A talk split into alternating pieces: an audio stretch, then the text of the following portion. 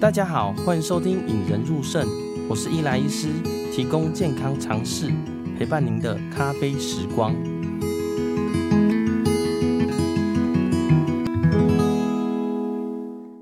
这次进到不洗肾系列的第四集啦。那先跟大家分享个小故事啦。吼，前阵子呢，有一个八十几岁的李阿嬷啦，我其实长期都在门诊追踪嘛，哦，人很好，也爱聊天啦。那我自己的习惯是门诊呢，每次都会抄当次的报告给他。那这个阿嬷呢，其实听得都很仔细，有问很多问题，我甚至会拿出他自己的小本本，好出来抄。哦，例如说，呃，什么是肌肌酐酸啊？呃，代表什么啊？什么是肾丝球过滤率啊？呃，甚至什么时候肾脏不好需要打生血针，就问的详尽。哦，那有时候甚至他问太多，我就跟他说，哎、其实你不用问的那么多啦，你这些问过了。那他才会比较甘心不追根究底啦。但是呢，但是他唯独对于洗肾这一件事，哦，也是肾脏病病人最关心的事情，诶，他几乎都不怎么问啦。那长期追踪下来呢，有一天，诶，他的肾脏病到了第五期。那想当然尔啦，吼，我们的卫教的呃模式大概是，你进到第五期，就会开始慢慢跟你讲什么是喜肾呐。哦，但是这个好学好问的李阿嬷呢？哎，竟然没有什么反应，哎，好像不怎么想听。我没讲几句，他就说：“哎，他死都不洗。”哎，这句话不知道大家有没有听，常听到啦。哦。那有些人都说我死都不怎么样。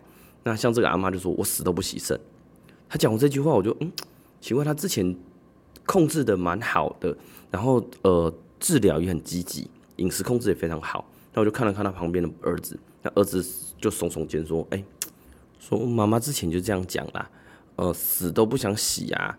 呃，虽然他很认真控制饮食啊，也知道可能有一天要洗肾，但是他有说过自己绝对不洗肾。那因为这个阿嬷呢，其实呃关系还不错哦，可以聊天，可以讲话，所以我就很好奇，就问阿嬷说：“哎，为什么你不想洗肾啊？可是洗肾后，你可能吃不下的症状会改善不少了。因为这个阿嬷其实开始有出现一些吃不大下的。那阿嬷就呃不讲话，也不问。那我知道有些患者呢，是因为看到家人或朋友长期洗肾，觉得他很辛苦或活得不开心，才会决定说不洗肾，所以就会接着问他说：“诶，你们家人或朋友有人在洗肾吗？还是他们都怎么跟你分享的？”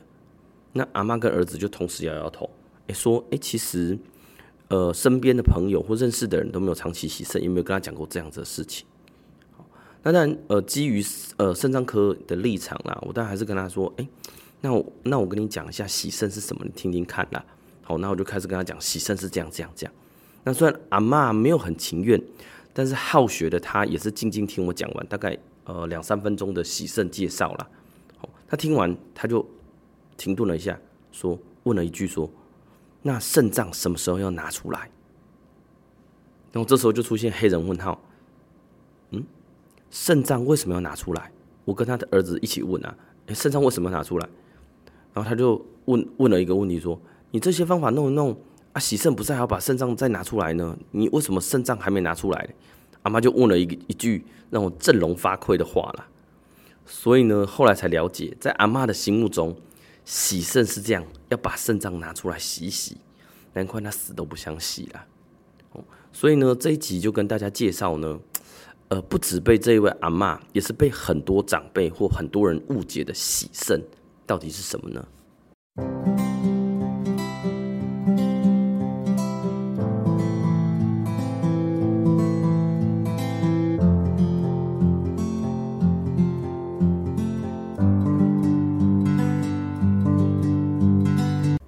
在讲到洗肾是什么之前呢，呃，假如大家不了解什么时候应该洗肾，跟为什么要洗肾呢？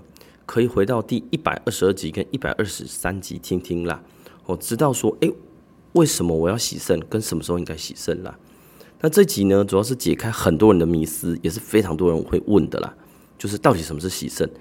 呃，真的是像这一位阿嬷说的，我肾脏要整颗拿出来，呃，用一些方法洗洗再放回去呢？那我们先了解什么是洗肾啦。哦，正如在一百二十三集跟大家分享的啦，哦，洗肾呢是将肾脏不足的地方补足。哦，它比较像是你走路。哎，走路你不稳的时候，我们需要我们来搀扶你。那你要跌倒的时候，我要大力帮你扶上来。扶上来这个动作呢，叫做洗肾，叫做肾脏替代疗法，帮助你不做的事情啊。那肾脏平常在做什么事呢？哎，其实肾脏就像一个超级滤水器嘛。哦，它负责过滤血液中的垃圾啊、多余的液体跟杂质，然后呢，呃，过滤完把干净的输回身身体里面，把多的呢从我们的尿液中排除掉了。但是某些原因呢，例如说糖尿病、高血压，或者甚至你老化了，这个滤水器的效能会渐渐变差啦。我差到一个程度呢，就需要我们人力来介入。哎，滤水器不够了，那我用滤水器来帮你滤掉了。那这个滤水器大家可以想见，然后有分两种，一种叫做在体内的滤水器。哦，体内有个天然的滤滤网叫做腹膜啊。哦，所以体内的滤水器呢，就是腹膜透析。那体外的滤水器就是血液透析啦。那今天呢，跟大家先介绍什么叫做洗肾中的血液透析啦。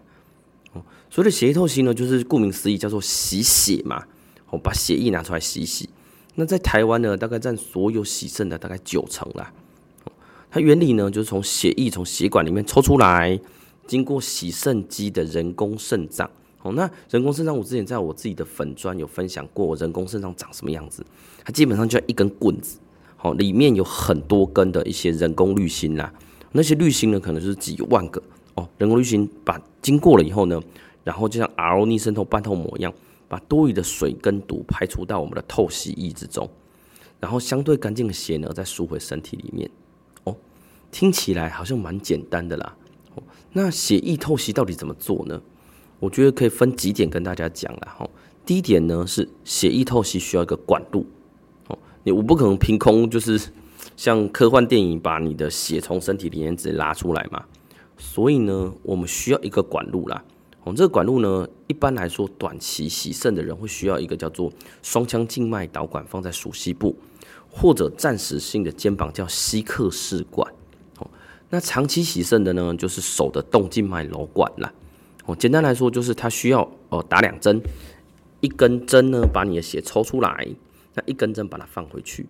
哦，所以我们需要建立一个管路。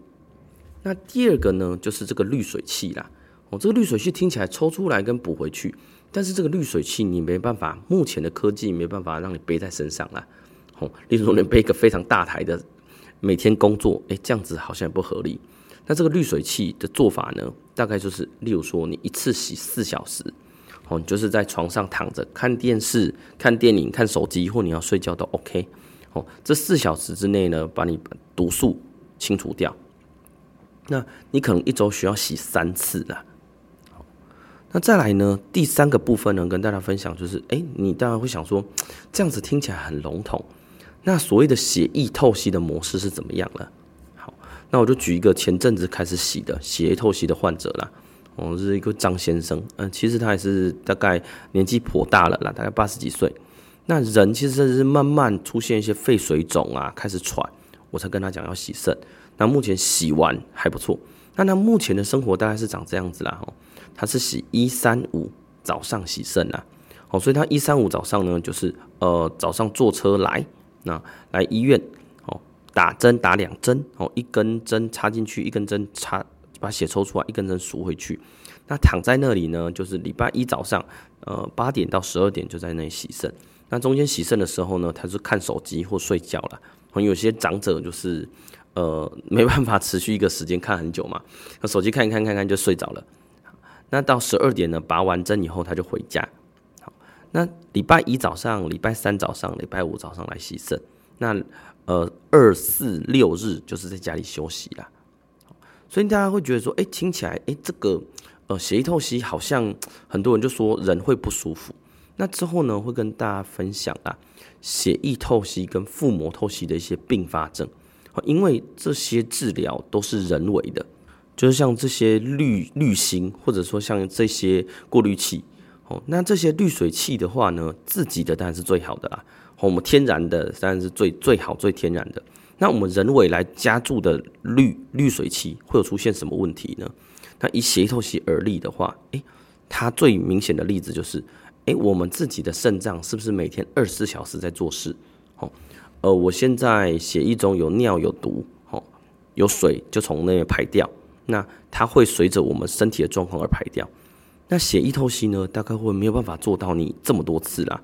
哦，它可以就是在，例如说礼拜一，像张张先生礼拜一早上来洗，八点，他要八点到十二点之间呢，要把它过去，从礼拜五十二点以后的毒素，哦，礼拜五十二点到礼拜一早上八点的毒素，在四小时内洗掉。哦，所以他需要把这一段的毒素慢慢洗掉。那第二个是他在洗之前呢，就是礼拜五晚下午中午以后到礼拜一早上的清晨，礼拜一早上清晨其实累积的毒素是最多的。哦，中间呢在洗的过程之中，哇，毒素会慢慢累积，慢慢累积。那累积的像有些人就是他到礼拜一早上，哇，钾离子很高或水分很多，人会有点喘。哦，这个都是有可能发生的啦。那第三个是，哎，我在洗肾中呢，可能因为我还是一个必须有一百到两百 CC 的血在身体外面，所以呢，我们洗肾比较像是一个小小的走路跟跑步，哦，就是你还是就像捐血一样嘛，大家有些人捐过血就知道，我血液还是需要有些在身体外面出来的嘛。那身体外面出来的时候呢，对心血管、对心脏还是会出现一些负担呐。所以有些人在洗的过程之中，哇，刚血拉出来，血压会偏低，甚至呢，我在脱水，例如说你今天重了五公斤，好，例如说一个六十公斤的人呢，他今天重了五公斤到六公斤，哇，我没办法把你脱五六公斤，因为我洗太多，你的，呃，我的肌肉、我的神经就会出现一些缺血的症状，就会出现抽筋，哦，抽筋的现象，甚至有人觉得胃部不舒服，或者有些人出现想吐，哦，甚至血压值就直接拉低了。这个时候呢，它你就出现叫做透析中的反应啦。嗯，这个时候呢，我们就不能不再帮你多脱水啦。很因为在脱多脱水或多脱毒素的时候，你人就会更不舒服。我们但洗肾都是以安全为主啦。那我大概就这样子跟那个李阿嬷讲说，诶，我们的洗肾呢是这样把血拉出来，经过洗肾机洗回去，然后呃，你人呢，你的肾脏是永远留在你的身体里面，我并没有把你的肾脏拿出来洗一洗。那这个李阿妈停一停说，哦，原来洗肾是这样子洗哦，不是把他想象中的这么可怕。李阿妹听完就觉得心安不少了。诶，不过她就有一个问题说，诶，那我这样子来洗，是不是就是只能一三五啊，或二四六啊？那我要去哪里洗呢？好，那我大概有跟她说，其实呢，现在台湾因为我们呃地小人稠嘛，所以呢，其实洗肾啊，你只要不要太山区。血液透析大概附近家里附近都会有一些洗肾诊所、洗肾医院，甚至医院本身就附设洗肾中心啦。好像亚大的系统都会有。那目前呢，你可以找到你附近的洗肾室啦。之后我会呃做一集呢，相关说洗肾室开箱啦。哈，因为我发现呢，很多肾脏病患者呢，或者洗肾的病人呢，他在找到底要去哪里洗的时候呢，我们一般的做法会把一本呃呃全台湾洗肾的地方，例如说你家里住哪个附近啊，请你去找，或者是像我们有熟悉的，我们会请你帮你联络啦。但是很多病人他必须得自己去看，或者自己去打听。那我之后会做一些开箱，例如说我觉得呃洗肾病人关心什么，或者你想要看这些洗肾中心的哪些东西，诶，你也可以私讯给我啦。那这个李阿嬷呢，听一听就觉得哦，原来洗肾是这样子啊，哦，所以他这样了解了以后呢，他就这次就是还是把它记在他小本本之中了，哦，但是对于洗肾这件事，他就比较了解，哦，心中也比较不会那么抗拒了，哦，我觉得很多事情呢，或者很多病疾病呢，你要去了解它的起点跟终点嘛，那中间的过程你还是要去了解，那你知道它的终点以后，大家怕的是那个未知。哦，但是你已知的话，你就知道哦，原来顶多是跑到现在这样子啦，哦，就不会在疾病进展过程之中呢，觉得哇，心中很忐忑，或者觉得说哇，我的人生真的到了终点。那其实呢，洗肾目前以血液透析来说呢，很多患者可以洗到十年、二十年甚至以上啦。哦，像这一位大概以以大概八十几岁的阿嬷，当然呢，理论上会洗到他的生命的终点啦。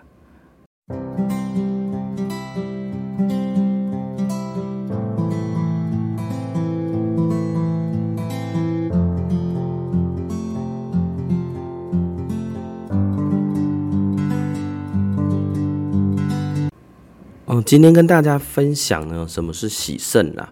那洗肾还分两种哦，就是血液透析跟腹膜透析啦。那今天跟大家分享的是血液透析。那血液透析的原理呢，简单来说就是把血抽出来，经过我们人工肾脏像超级滤水器一样把它输回去。那第一个需要一个管路啦，我们短期就用鼠蹊部的双腔静脉导管，哦，中期呢就用我们的希克氏管，那后期呢就用手上的动静脉瘘管了。那滤水器的使用时间呢，大概一周会洗三次，每次大概四小时啦。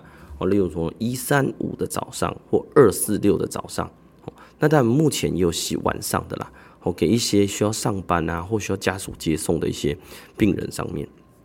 那洗肾呢，基本上是相对安全的，但是呢，过程之中，因为你需需要在四小时内把过去七十二小时的毒素通通拖出来，或者水分拖出来，所以人难免还是会不舒服啦。那针对一些洗肾的一些呃并发症。洗肾需要的注意事项，之后呢，会在不洗肾系列之后再慢慢做给大家啦。今天大家不知道有没有听听完以后呢，觉得哎、洗肾其实没想象中可怕呢。至少我肾脏不用把你割掉拿出来，再把它放回去啦。当然，洗肾呢会在台湾其实是一个非常非常常见的一个治疗啦。哦，因为呢，肾脏是可以唯一被替代的器官啦。以目前的医学来说的话，很多器官，例如说你脑到脑袋没了，就真的没了；心脏没了，叶克膜也只能放一段时间；肝脏没了，你可能就只能像我们吸血浆置换，真的撑一段时间而已。但是呢，肾脏没了，目前的科技还可以用洗肾帮你做替代啦。呃，不知道大家这一集觉得怎么样呢？讲觉这一集哎、对你帮助蛮多的。哎，欢迎到 Apple Podcast 或 KKBox 留下五颗星跟你留言啦。那假如大家有一些私讯呢，像最近也越来越多人私讯一些洗肾的并发症的询问啦，跟洗肾骚扰症，那之后呢也会慢慢做给大家啦。哦，假如大家喜欢这今天的节目呢，也欢迎到我们的 FB 粉丝团或 IG 粉丝团，就是呃打引人入胜就会找到我了。所以让我们培养胜利思维，拥有幸福人生。